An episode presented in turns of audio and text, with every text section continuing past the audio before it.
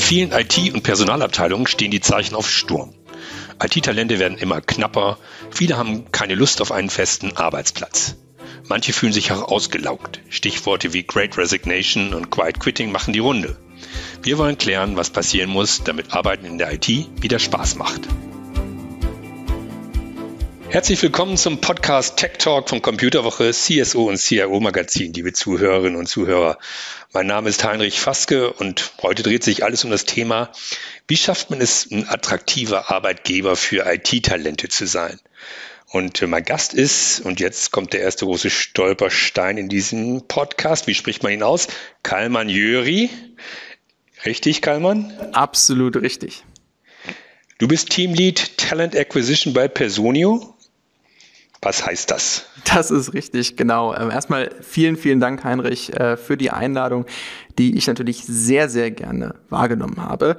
Ähm, meine Rolle umfasst ähm, ja, die Leitung eines Teams, was sich speziell auf unsere Technologiestellen bezieht und da halt eben ganz besonders äh, dafür zuständig ist, eben international nach Talenten im Tech-Markt zu suchen, die dann später hoffentlich bei uns anfangen, um halt eben uns zu unterstützen, das bestmögliche Produkt zu bauen. Personio ist ja eines der wenigen Unicorns hier in Deutschland. Ne? Sie sitzen oder ihr sitzt in München, soweit ich das richtig weiß, und ihr habt eine ja so eine Art All-in-One-Lösung für für Personalabteilungen unterwegs, ja, äh, und bildet eigentlich alles so ab, was Personaler brauchen, also vom Recruiting über Bezahlung bis hin zur Weiterbildung oder wie muss man sich das vorstellen? Genau, absolut richtig. Also unsere Lösung zielt wirklich äh, darauf ab, ähm, Unternehmen die Möglichkeit zu geben, alle ihre Personalprozesse in einem Tool abzubilden. Man muss dazu sagen, dass wir uns auf eine bestimmte Unternehmensgruppe fokussieren. Das sind klein- und mittelständische Unternehmen, die wir definieren als Unternehmen von 10 bis ungefähr 2000 Mitarbeitern, wenn es jetzt um die reine Größe geht. Ähm, allerdings muss ich auch noch dazu sagen, dass wir natürlich auch viele Integrationen mit Partnern in unserem Marketplace anbieten. Das heißt also, ein, ich würde sagen, Erfolgsgarant von Personio ist eben auch die Flexibilität, die wir mit unserem Produkt für unsere Kunden bieten. Da sind wir eigentlich schon insofern mitten im Thema, als dass gerade kleine und mittlere Unternehmen, wie ihr sie bedient, die größten Probleme haben, wenn es darum geht, IT-Professionals zu finden und auch an sich zu binden. Ähm, ich glaube, ähm, man kann sich gar nicht vorstellen, wie manche HR-Abteilungen am Rotieren sind, um die Anforderungen ihrer IT-Abteilungen äh, zu erfüllen bzw. den Anforderungen gerecht zu werden. Äh, was ist da so deine Erfahrung in den Unternehmen? Was ist der Status quo da draußen gerade? Ja, es ist definitiv, äh, man liest ja häufig von dem War for Talents und das äh, kann man kann man absolut so unterstreichen. Besonders im IT-Sektor äh, reden wir von einem relativ kleinen Markt, wenn man das mal äh, in Vergleiche setzt. Wir reden aber auch von einem sehr, sehr internationalen Markt. Ich denke, hier ist es ganz wichtig, dass man als Unternehmen stark aufgestellt ist mit einem starken Team und ähm, sich dort eben auch entsprechend am Markt präsentiert. Das kann über verschiedenste Kanäle laufen. Natürlich, äh, wir sind beispielsweise sehr, sehr aktiv bei LinkedIn, um halt eben auch Themen zu äh, promoten, wie zum Beispiel unsere einzigartige Kultur. Ähm, natürlich spielen Dinge wie eine entsprechende Gehaltsstruktur auch eine Rolle, äh, wenn man diese Talente entsprechend äh, ansprechen möchte. Lieber Personio ist es natürlich in unserem Interesse, dass wir mit den besten IT-Talenten auf dem Markt hier in Kontakt treten und dementsprechend ist eine gewisse Positionierung da natürlich auch vom Vorteil. Lass uns mal so ein bisschen über die, die Veränderungen in den letzten, in den letzten, Entschuldigung, in den letzten paar Jahren reden. Nach der Corona-Krise würde ich sagen, hat sich einiges geändert. In den USA und auch zum Teil hierzulande ist die Rede von Great Resignation und Quiet Quitting. Das heißt, ähm, viele IT-Mitarbeiterinnen und Mitarbeiter beziehungsweise Talente sind mit ihrer Rolle im Unternehmen unzufrieden, vielleicht auch wirklich sind Sie in der Krise, ich weiß es nicht, ins Nachdenken gekommen? Was will ich eigentlich erreichen? Wohin will ich eigentlich? Ist der Arbeitgeber derjenige, der mich dorthin bringen kann, äh, was meine persönlichen Lebensziele sind? Äh, Great Resignation ist insbesondere bei unseren US-Kollegen hier im Verlag ein großes Thema für ganz, ganz viele Geschichten gewesen. Jetzt hat sich vielleicht ein bisschen wieder äh, abgemildert, weil wenn Konzerne wie, weiß ich nicht, äh, Amazon, Apple, Twitter, Tesla und so weiter Mitarbeiter entlassen, dann kippt die Stimmung schon mal leicht. Aber vielleicht kannst du doch mal so aus deiner Sicht erklären, was da eigentlich passiert ist im Zusammenhang mit Great Resignation. Ja, Heinrich, ich muss aber auch sagen, du bringst es eigentlich schon ganz gut auf den Punkt. Wir haben auch natürlich einige Studien selbst erstellt und ähm, haben auf jeden Fall herausgefunden, dass Mitarbeitende ihre beruflichen und persönlichen Werte in den letzten zweieinhalb Jahren auf jeden Fall neu ausgerichtet haben. Du hast eben schon gesagt, es gab einige Zeit zum Nachdenken über die Pandemie und das können wir absolut oder kann ich auch absolut unterstreichen. Ich glaube, man kann es zusammenfassen auch damit, dass ungefähr jeder dritte Mitarbeiter momentan plant, in den nächsten sechs bis zwölf Monaten zu kündigen. Und ähm, wir haben hier auch eine ganz konkrete Zahl, 37 Prozent geben an, in ihrem Job unglücklich zu sein. Ein ganz großer Faktor, den ich hier nennen würde, wäre tatsächlich der Faktor Employee Experience, also die Erfahrungen, die Mitarbeiter in einem Unternehmen haben. Das heißt zum Beispiel auch grundsätzlich der Fokus auf Mitarbeitende. Du hattest gerade schon von einigen Unternehmen ähm, gesprochen, die leider natürlich eben auch Mitarbeiter gehen lassen mussten im Rahmen von Layoffs. Und das sind natürlich Dinge, wie du eben auch schon gesagt hast, die, ich sag mal, die Grundzufriedenheit und die Grundstimmung im Unternehmen sehr stark beeinflussen. Und das kann sich am Ende eben sehr, sehr negativ auf die Produktivität und damit eben auch auf den betrieblichen Erfolg auswirken. Und irgendwann ist man dann eben in einer Art, ich sag mal, Teufelsspirale. Was sind denn so aus deiner Sicht oder vielleicht auch aus der Personio-Perspektive heraus die Faktoren, die letztendlich für Unzufriedenheit in den Belegschaften sorgen? Ich würde weniger über Faktoren sprechen, ich würde vielleicht darüber sprechen, wo wir Verbesserungsbedarf sehen äh, bei einigen Unternehmen.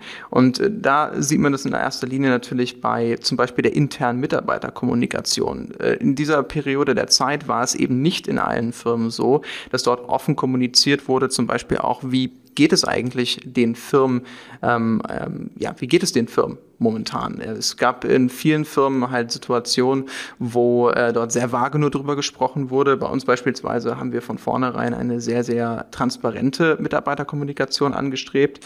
Natürlich gibt es aber auch weitere andere Themen, zum Beispiel Work-Life-Balance. Viele Mitarbeitende haben in den letzten zweieinhalb Jahren für sich herausgefunden, dass sie mit der Work-Life-Balance in ihren eigenen Firmen eben nicht mehr zufrieden sind. Ich denke, wenn man mehr Zeit zu Hause verbringt, dann realisiert man diese Themen und realisiert halt eben auch, ich möchte mehr Zeit mit meiner Familie verbringen, beispielsweise. Und ähm, das sind natürlich Themen, die ganz, ganz wichtig sind. Ähm, zusätzlich kann man aber eben auch nennen das Thema mehr Zeit und Ressourcen zur Erledigung der Aufgaben, wenn Mitarbeiter halt eben entsprechend reflektiert haben über einige Bereiche in ihrem Job, äh, wo halt eben am Ende des Tages durch verschiedene ja, Commitments im Day-to-Day -Day weniger Zeit für diese Erledigung ähm, ja, da gewesen sind und am Ende des Tages äh, vielleicht noch ein allerletzter Punkt, Entwicklungsmöglichkeiten. Das ist für mich persönlich eben auch ein ganz, ganz wichtiger Faktor. Ich denke, in dieser Zeit, wo wie gesagt, die Mitarbeitenden viel reflektieren konnten, ist es für viele eben auch, äh, denke ich, zu einem Gedanken gekommen, zu sagen, Mensch, ich bin jetzt hier schon für eine gewisse Zeit in der Firma, wie weit habe ich mich eigentlich entwickelt und dann eben auch nochmal zu reflektieren, wie weit kann ich mich hier noch zu entwickeln. Und da reden wir oder würde ich auch gerne unterstreichen, diesen nachhaltigen Sinn in der Arbeit und Karriere zu finden. Zusammenfassend würde ich sagen, dass Mitarbeitende oder was uns aufgefallen ist, ist, dass Mitarbeitende momentan einen nachhaltigen Sinn in ihrer Arbeit suchen und ihn eben auch zu versuchen, für ihre Karriere zu finden. Und das ist natürlich sehr, sehr wichtig und ich denke, die vorhergegangenen Faktoren unterstreichen das halt eben entsprechend auch nochmal. Mhm. Diese Purpose-Diskussion hört man oft und ähm, ich frage mich manchmal, ob das nicht vielleicht auch äh, ist, ist das wirklich ein Thema? Ist das wirklich das Ziel der Mitarbeitenden? Oder geht es nicht eher darum, dass man überlegt, okay, Corona-Zeit, ich habe erkannt, ich bin irgendwie so ein bisschen wie in so einem Tretrad jeden Tag zur Arbeit gegangen. Jeden Tag habe ich ähnliche Dinge erlebt. Abends bin ich erschöpft nach Hause gekommen, habe mich ins, ins Bett gelegt. So will ich eigentlich nicht arbeiten, so will ich eigentlich nicht leben. Ich will meine Zeit stärker anderen Themen der Familie, meinen Hobbys, meinen anderen Interessen zuwenden. Und dann ist es ja auch so ein bisschen, ich sage es mal überspitzt, so ein Wohlstandsproblem, was da einige Arbeitnehmer haben, oder? Ich meine, die ITler, das wissen wir ja, sind durchaus verwöhnt, was ihre Position in den Unternehmen angeht, ihre Freiheitsgrade in Unternehmen und auch ihre Vergütung. Absolut. Also deswegen, ich denke, wenn wir jetzt besonders über ITler sprechen und man wirklich als Firma auch die ITler ansprechen möchte, die, ich sag mal, die Top-ITler des Marktes sind, dann muss man wirklich alles dafür tun und äh, sich halt eben auch entsprechend positionieren und anpassen, wie ich das am ähm, Anfang schon gesagt habe. Und natürlich ist es ein ähm, Luxusthema, ähm, besonders wie gesagt bei unserer Firma ähm, und bezogen darauf, wo wir auch hinwollen als Firma, ist es aber für uns unumgänglich halt eben uns entsprechend zu positionieren. Lass uns über ein paar Teilaspekte reden, die in dem Zusammenhang wichtig sind. Wir haben in den letzten Monaten und auch Jahren sehr viel über die Flexibilität des Arbeitsortes gesprochen. Also Homeoffice war plötzlich gesetzt, dann ging es über in eine Welt des Hybrid, der Hybrid Work, die ein bisschen unschärfer definiert ist, sage ich mal. Plötzlich kommen Teilzeitanforderungen, Workation-Anfragen, Sabbaticals werden wichtiger, also eine sehr starke Flexibilisierung eigentlich von Arbeitszeit und Arbeitsort. Äh, ist das gekommen, um zu bleiben und vielleicht auch mal so Insights? Wie sieht es bei euch aus im Unternehmen? Wie lebt ihr das? Ja, danke für die Frage. Ich denke, auf jeden Fall die Flexibilität ist gekommen, um zu bleiben. Ähm, ich denke, das äh, hat bei uns in der Firma eben auch, äh, wurde dort eben auch gezeigt, dadurch, dass wir halt regelmäßige, wir nennen es bei uns Pulse-Checks machen mit den Mitarbeitenden, aber auch Bewerbern, um herauszufinden, was ist momentan, was fühlen die Leute eigentlich intern momentan darüber. Und das ist eben auch ähm, unsere Herangehensweise bei dem Ganzen, dass wir eben die Kommunikation niemals auslassen um halt eben wirklich äh, nah an die Mitarbeitenden heranzukommen und entsprechend Anpassungsbedarf äh, frühestmöglich herauszufinden, damit wir eben halt auch Zeit haben zu reagieren, bevor zum Beispiel Mitarbeitende sagen, das ist mir nicht flexibel genug oder Bewerber oder Bewerberinnen sagen, in dieser Firma möchte ich nicht arbeiten. Holt ihr da die Leute auch äh, an einem bestimmten Wochentag zum Beispiel in die Büros oder sagt ihr drei Tage die Woche müsst ihr da sein? Wie läuft das bei euch? Also grundsätzlich sehen wir uns als Office First Firma. Das heißt aber nicht, dass Mitarbeitende hier ähm, regelmäßig an bestimmten Tagen ins Büro müssen. Wir lassen das Ganze unter dem Thema Personio Flex laufen. So haben wir das intern benannt. Und das ist, ich würde sagen, ganz grob äh, würde ich das so benennen, dass 50 Prozent der Zeit die Mitarbeitenden entsprechend im Büro arbeiten sollten, idealerweise 50 Prozent aber eben auch von zu Hause arbeiten können. Natürlich gibt es immer Ausnahmeregelungen und äh, wir haben eben auch Vertrauensarbeitszeit und entsprechend wird das Ganze auch bei dieser 50-50, ich sag mal groben 50-50 Regelung gehandhabt. Was da noch hervorzuheben ist es, dass wir natürlich sehr, sehr international aufgestellt sind. Nicht nur in Europa, aber eben auch wirklich ähm, ja, über verschiedenste nicht-europäische Länder äh, verteilte Mitarbeiter ähm, haben, die halt eben aus diesen Ländern kommen. Und dementsprechend möchten wir natürlich unseren Mitarbeitenden auch entsprechende Flexibilität gewährleisten. Und hier bieten wir beispielsweise auch an, dass die Mitarbeitenden bis zu drei Monate innerhalb der EU arbeiten können oder halt eben zwei Wochen außerhalb der EU, was auch sehr, sehr viel genutzt wird. Wir hatten jetzt gerade in meinem Team auch äh, wieder äh, die Situation, dass tatsächlich die überwiegenden äh, Teile meines Teams noch bei ihren Familien waren in den ersten zwei Januarwochen in Italien, in Deutschland, halt in einer anderen Stadt beispielsweise, in Irland und vielen anderen Ländern. Und es ist natürlich unheimlich schön zu sehen, dass diese Angebote eben auch entsprechend genutzt werden. Und da schließt sich eigentlich auch wieder der Kreis mit dem Pulse-Check, den ich am Anfang äh, genannt habe, weil das natürlich mich als Manager auch sehr, sehr interessiert. Wie werden diese Angebote genutzt? Und wenn ja, wie zufrieden sind die Mitarbeitenden eben auch damit? Mhm. In den letzten, ich sag mal, drei bis fünf Jahren haben ja auch sehr viele Unternehmen nachgeholt, was sie in Sachen Diversity and Inclusion möglicherweise versäumt haben in den Jahren zuvor, haben dafür Programme aufgesetzt. Ähm, ist das wichtig, um Mitarbeiter zu gewinnen und zu halten? Und ähm, warum spielt das plötzlich so eine große Rolle? Ich denke, dass das auf jeden Fall kein neues Thema ist. Seitdem ich bei Personio bin und ich bin jetzt äh, ungefähr vier Jahre dort, äh, sind wir bei diesem Thema tatsächlich schon ähm, relativ federführend dabei, ähm, so, ähm, ich sag mal, proaktiv wie möglich zu sein. Ich denke, grundsätzlich ist es so, dass wir als Unternehmen, besonders mit den Ambitionen, die wir halt eben auch haben, sehr, sehr stark auf Bedürfnisse von Mitarbeitergruppen eingehen müssen. Und da ist es unumgänglich, sich halt eben mit dem Thema Diversity und Inclusion entsprechend zu äh, befassen.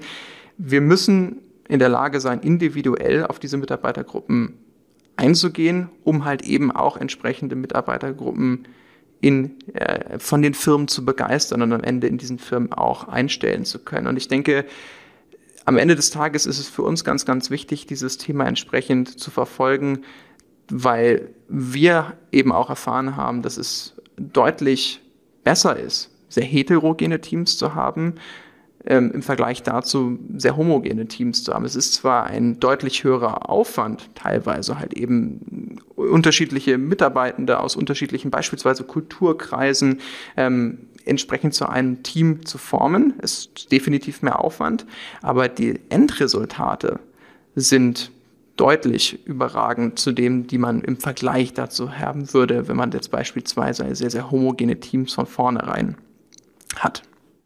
Hm. Kommen wir mal zu dem Kernproblem, wenn es darum geht, Mitarbeiter zu halten. Die meisten Leute kündigen wegen ihres Vorgesetzten, bekanntlich. Also Personalführung ist, glaube ich, in den Firmen immer noch ein Thema. Ältere Firmen, die eine längere Geschichte haben, haben meistens eine Historie der Hierarchien, der mehrschichtigen Hierarchien. Ähm, und äh, da ist es vielleicht auch nicht ganz einfach, aus dieser Welt äh, wegzukommen und letztendlich eine moderne Personalführung einzuziehen. Kann sein, dass das eins der, der Themen ist. Was ist ähm, zu beachten, wenn es um das Thema Personalführung geht? Was hat sich dort deiner Meinung nach in den letzten Jahren verändert? Thema Personalführung finde ich einen sehr, sehr wichtigen und richtigen Grund. Ähm, ich bin natürlich auch äh, auf diese ähm, ja, Informationen gestoßen, dass äh, die ja, eine große Anzahl tatsächlich wegen der Vorgesetzten oder des Vorgesetzten ähm, kündigt. Deswegen ist es für uns zuallererst ganz, ganz wichtig, dass unsere Manager, unsere, unsere Manager entsprechend auch die Möglichkeit haben, sich weiterzuentwickeln. Für uns ist es so, dass wir beispielsweise auch ein entsprechendes ähm, Learning and Development Department hier intern aufgebaut haben. Das ist jetzt über die letzten Jahre passiert, wo wir natürlich als Leader, wir nennen uns hier intern Leader, ähm, die Möglichkeit haben, uns trotz der Tatsache, dass vielleicht diese äh, Tätigkeit schon seit ein paar Jahren ausgeübt wird, weiter darauf geschaut wird, dass eben entsprechende Kernkriterien und Kernskills weiterentwickelt werden. Für uns ist es ganz wichtig, wir sind eine Firma, die sich ähm, ausgerichtet hat nach äh, dem äh, Prozedere der ähm, OKRs, das heißt also Objectives und Key Results, die natürlich entsprechend dann ähm, runtergespielt werden. Persönlich als Leader sehe ich es auch so, den Mitarbeitern dann auf Basis dieser Rahmen, die wir gesetzt haben für uns, um den Unternehmenserfolg zu erreichen, möglichst große Freiheit und Vertrauen von vornherein zu geben. Und am Ende des Tages ist es für uns ganz, ganz wichtig, dass wir eben auch sehr offen sind für Feedback. Ähm, in vielen Firmen ist es so, du hattest ja gerade davon gesprochen, dass es in erster Linie auch sehr viele etablierte Firmen gibt, äh, gibt in denen diese Themen sehr, sehr schwer fallen. Und dementsprechend ist es so, dass wir uns zum Beispiel sehr stark dafür einsetzen, dass wir ein regelmäßiges Feedback-Prozedere hier an den Tag legen. Das nennt sich bei uns Continuous Feedback. Das heißt also regelmäßiger Austausch in den One-to-Ones, die wir auch wirklich regelmäßig mit den Mitarbeitenden haben. Beispielsweise ich habe meine ähm, One-to-Ones, das heißt also die Meetings mit den einzelnen Mitarbeitern in meinem Team wirklich wöchentlich. Und da kann halt eben entsprechend auch äh, Feedback geteilt werden von beiden Seiten. Das funktioniert aber natürlich nur, wenn man eine entsprechende Bühne dafür setzt. Und in anderen Firmen ist es halt häufig so, dass solche Feedbacks vielleicht halbjährlich, vielleicht nur jährlich passieren, wo natürlich dann entsprechend der Austausch ein ganz, ganz anderer ist und vor allem eben auch das Vertrauensverhältnis zwischen Mitarbeitenden und der Führungskraft ein ganz anderes ist. Und ähm, ich denke, wenn man dieses Vertrauensverhältnis hat, da schließt sich dann auch an dem Ende wieder der Kreis ist man natürlich eher vorsichtiger, Mitarbeitenden eine entsprechende Autonomie zu geben bei dem ganzen Thema. Mhm. Lass uns zum Schluss nochmal über eure Kernklientel sprechen, nämlich die Personalabteilung. Vielleicht sind sie es auch gar nicht. Ich unterstelle das jetzt einfach mal hier so an dieser Stelle. Ich glaube, ähm, die sogenannten HR-Departments in vielen Unternehmen sind traditionell und über die Jahrzehnte gewachsen. Da gibt es so, so eine unsichtbare Mauer zwischen HR und anderen Abteilungen im Unternehmen, was vielleicht für die Personalentwicklung und für das Halten von Personal hinderlich ist. Siehst du das auch so? Und wie läuft aus deiner Sicht die Zusammenarbeit zwischen Personalabteilung und Fachabteilung, wenn es darum geht, Mitarbeiter äh, glücklich zu machen, weiterzuentwickeln äh, und dafür zu sorgen, dass die Fluktuation möglichst äh, gering ist? Hm. Ich denke, zuallererst ist es wichtig, dass man der Personalabteilung Gehör verschafft. Ich denke, in vielen Firmen ist es so, dass die Personalabteilung leider immer noch nicht einen Platz am Tisch äh, der Führungsebene hat. Ähm, so würde ich das jetzt einfach mal benennen. Wir beispielsweise hier bei Personio haben einen äh, CHRO, der halt eben entsprechend am Tisch mit dem anderen Executive sitzt und eben auch Personalthemen dort auf höchster Ebene besprechen kann. Das wäre für mich einer der ersten Punkte, denn wenn HR schon dort nicht vertreten ist, dann können viele Themen von vornherein eher wenig angestoßen werden. Eins der Themen, die für uns ganz, ganz wichtig ist oder die ganz, ganz wichtig sind bei dem Thema Retention, Mitarbeiter halten ähm, und ja, alle verbundenen Aspekte dort ist ähm, am Ende des Tages die Unternehmenskultur. Und so eine Unternehmenskultur kann natürlich nur etabliert werden, wenn wirklich alle an einem Strang ziehen und wenn das Ganze eben auch aus höchster Ebene ähm, geschieht und eben vorgelebt wird. Und dementsprechend ist es sehr so wichtig, dass halt eben entsprechende äh, Mitarbeitende dort ähm, in der Führungsebene tatsächlich auch ähm, Teil sind. Natürlich muss das Ganze eben auch strategisch dann ausgerollt werden. Ja, das ist ganz wichtig. Das haben wir tatsächlich in den ähm, letzten Jahren hier auch ähm, äh, gemacht äh, mit unserer ähm, Unternehmenskultur.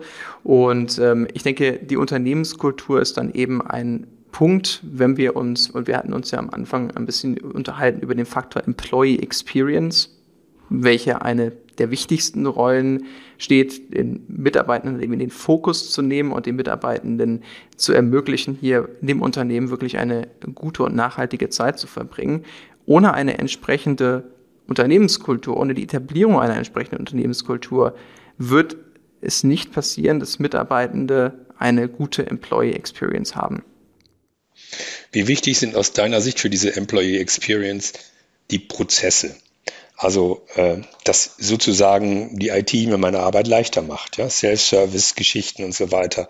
Äh, das ist ja euer Kernmetier, kann man sagen. Wie wichtig sind die Prozesse für das Glück der Mitarbeiter, sage ich mal? Ich würde sagen, sehr wichtig. Denn wenn entsprechende Prozesse platziert sind, und das ist, wie du eben schon richtigerweise gesagt hast, auch unser Metier. Wir möchten Prozesse ermöglichen und wir möchten den Personalabteilung eigentlich Arbeit abnehmen, um mehr Zeit fürs Wesentliche zu haben. Was meine ich mit mehr Zeit fürs Wesentliche? Die Mitarbeiter. Um halt eben Employee Experience zu ermöglichen. Das heißt also, beispielsweise, wenn man Softwarelösungen wie Personio nutzt, kann man diese entsprechenden effizienten Prozesse aufsetzen und dann halt eben sich darauf fokussieren, gerade in Krisensituationen, in denen wir uns jetzt gerade befinden, sich um die Mitarbeiter zu kümmern, um deren individuelle Bedürfnisse. Und ich denke, das ist auch etwas, was unsere vorherige Studie gezeigt hat, dass ähm, Mitarbeitende in Krisensituationen eigentlich noch mehr erwarten von der Personalabteilung, was interessanterweise widersprüchlich ist, wenn man sich anguckt, was mit den Personalabteilungen in einigen Firmen passiert. Denn die Personalabteilungen sind dann häufig die ersten Abteilungen, die leider von der Mitarbeiterzahl reduziert werden. Ist mir auch schon aufgefallen, gerade jetzt in den letzten Wochen, wo wir von Entlassungen hören in großen Technologiekonzernen, dass die Personalabteilung immer auch genannt wird. Vielleicht, weil man einfach denkt, wenn wir keine neuen Leute einstellen, brauchen wir auch nicht so viele Personaler. Funktioniert das, diese Rechnung? ich denke, ich denke, das sind mehrere Faktoren. Ich denke, es ist äh, schwierig, über, über einen Kamm zu ziehen. Ich denke, es ist leider so, dass in vielen Firmen die Personalabteilung nicht entsprechend gewertschätzt wird, weil es halt eben keine Abteilung ist, die, ich sag mal, mit einer einfachen Rechnung einen entsprechenden Vorteil für das Unternehmen bringt. Ich stelle jetzt mal den Vergleich zwischen dem Sales Department und der Personalabteilung. Beim Sales Department sieht man recht deutlich, wie viele Verkäufe machen wir, wie entsprechend erhöht sich unser Umsatz. Und diese Rechnung ist natürlich extrem schwierig zu machen, wenn man sich jetzt mal so ganz grob die Personalabteilung anguckt. Ich denke, das ist einer der ganz, ganz großen Faktoren. Und ähm, natürlich ist es auch so, dass äh, viele Firmen sich und ich denke, es war fast unmöglich, sich auf diese Krise vorzubereiten, ähm, die aktuelle Krise äh, mit der Ukraine-Situation. Ich denke, dass viele Firmen auch sich auf einen ganz anderen Wachstumsweg vorbereitet hat und entsprechend eben auch große, jetzt sprechen wir mal über äh, die Talent Acquisition Teams, entsprechend große Talent Acquisition Teams aufgebaut hatten. Wenn ich jetzt mal den Vergleich ziehe zur, zur IT-Branche und darüber schreiben wir jeden Tag, dann stelle ich fest, diese, diese klassische zentrale IT-Abteilung ist so ein bisschen in Auflösung begriffen. Immer mehr Aufgaben wandern in die Fachabteilung hinein und auch das Personal diffundiert so ein bisschen. Äh, fändest du sowas äh, gut, wenn es auch im Personalbereich passieren würde? Also wenn die Fachabteilung mehr HR-Kompetenz aufbauen würden? Sehr, sehr gute Frage. Das ist tatsächlich etwas, worum wir uns seit ja, fast seit ich da bin, äh, entsprechend ähm, ausrichten. Und ähm, ich kann da vielleicht ein ganz kurzes Beispiel bringen, wie das Ganze bei uns vonstatten geht ähm, und zu unterstreichen, inwiefern tatsächlich die Fachabteilung auch ähm, mit uns gemeinsam arbeitet an ja, der Besetzung von entsprechenden Rollen.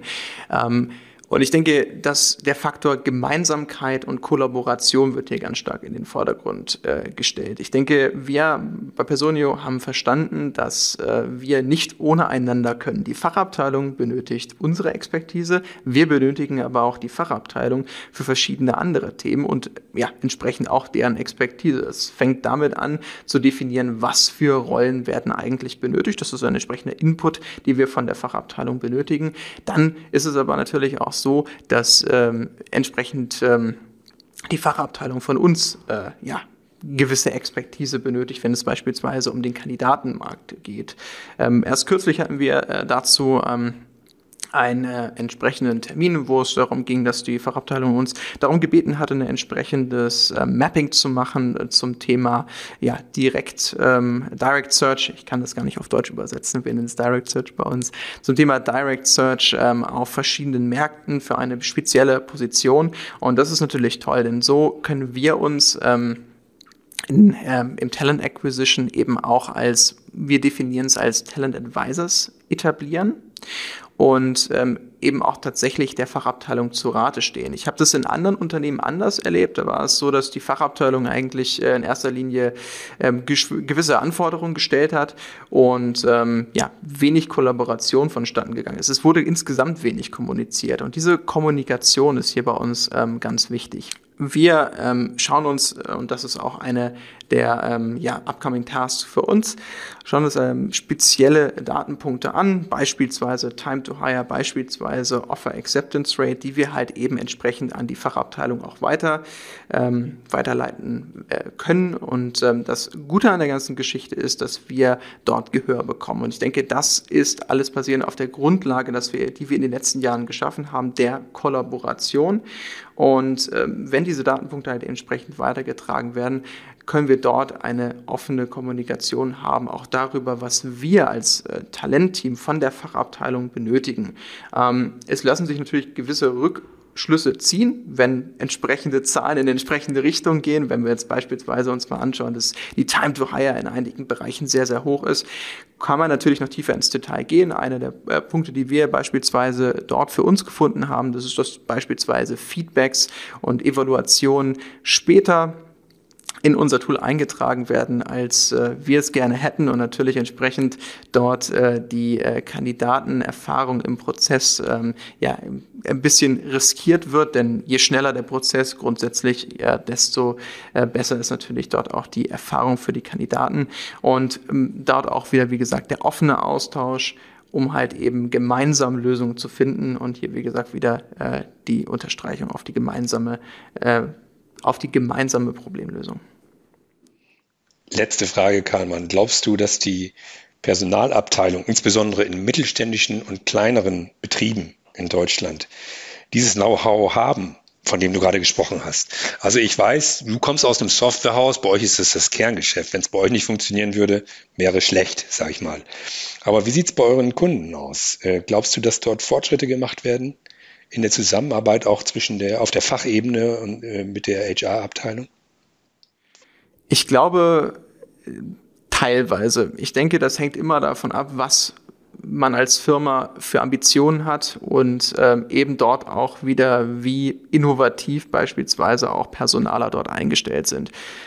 Du hast es eigentlich wieder ganz gut auf den Punkt gebracht. Wir sind natürlich hier ähm, relativ äh, innovativ unterwegs, würde ich, würde ich mal behaupten, aber es ist nicht grundsätzlich gegeben in anderen Firmen.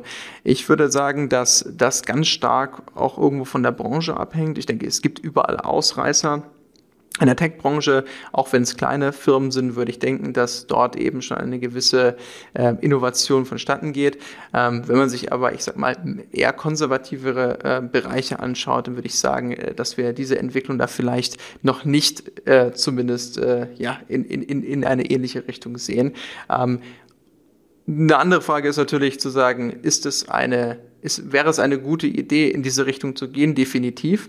Aber ich denke, dass dort halt entsprechend vom Mindset her sich natürlich noch einiges ändern muss. Denn was wir auch hier bei uns rausgefunden haben, äh, bei Personia, ist natürlich, wenn, wenn ein entsprechendes Mindset entsprechend eingestellt ist, ist es unheimlich schwierig, dieses von einem Tag auf den anderen Tag zu ändern. Und ich denke, das ist am Ende die Krux für viele Unternehmen, dass dort natürlich Mitarbeiter und Mitarbeitende, Mitarbeiterinnen arbeiten, die ein entsprechendes Mindset haben. Das aber, wie gesagt, zu ändern müssen natürlich einige Dinge passieren. Das fängt beispielsweise äh, schon bei der Unternehmenskultur an, aber endet auch dabei, was für weitere Mitarbeiter man eigentlich im Unternehmen einstellt und ob man dort halt eben selbst über seinen Schatten springt und sagt, wir wollen auch Mitarbeitende einstellen, die vielleicht etwas anders denken, um frischen Wind in die Unternehmung zu bringen oder sich darauf zu verlassen, dass man äh, Mitarbeitende einstellt, die eigentlich mit ähnlichen Profilen wie bereits existierende Mitarbeiter ähm, ja, in die Firma eintreten. Vielen Dank, Kalman Jöri von Personio. Ja, ich hoffe, dass euer Startup fleißig weiter wächst. Ich glaube, ihr seid inzwischen mit, mit über 8 Milliarden bewertet. Das, das zweitgrößte Unicorn in Deutschland, kann das sein? Das ist richtig. Ich würde auch tatsächlich mittlerweile ein bisschen Abstand von dem, äh, von dem äh, Term Startup nehmen, äh, da wir, glaube ich, mit äh, mehr als 1700 Mitarbeitenden, ich sage mal, nicht mehr zu den klassischen Startups gehören. Aber ja. Ihr seid zu groß für ein Startup, ich verstehe. Vielen Dank nochmal, Karlmann. Vielen Dank, liebe Zuhörerinnen und Zuhörer. Ich hoffe, unser Podcast hat Ihnen gefallen. Falls ja, abonnieren Sie uns gerne auf den üblichen Plattformen und wenn Sie uns Feedback geben möchten, gerne unter podcast.idg.de. Vielen Dank und tschüss. Tschüss, Karlmann. Dankeschön. Ciao.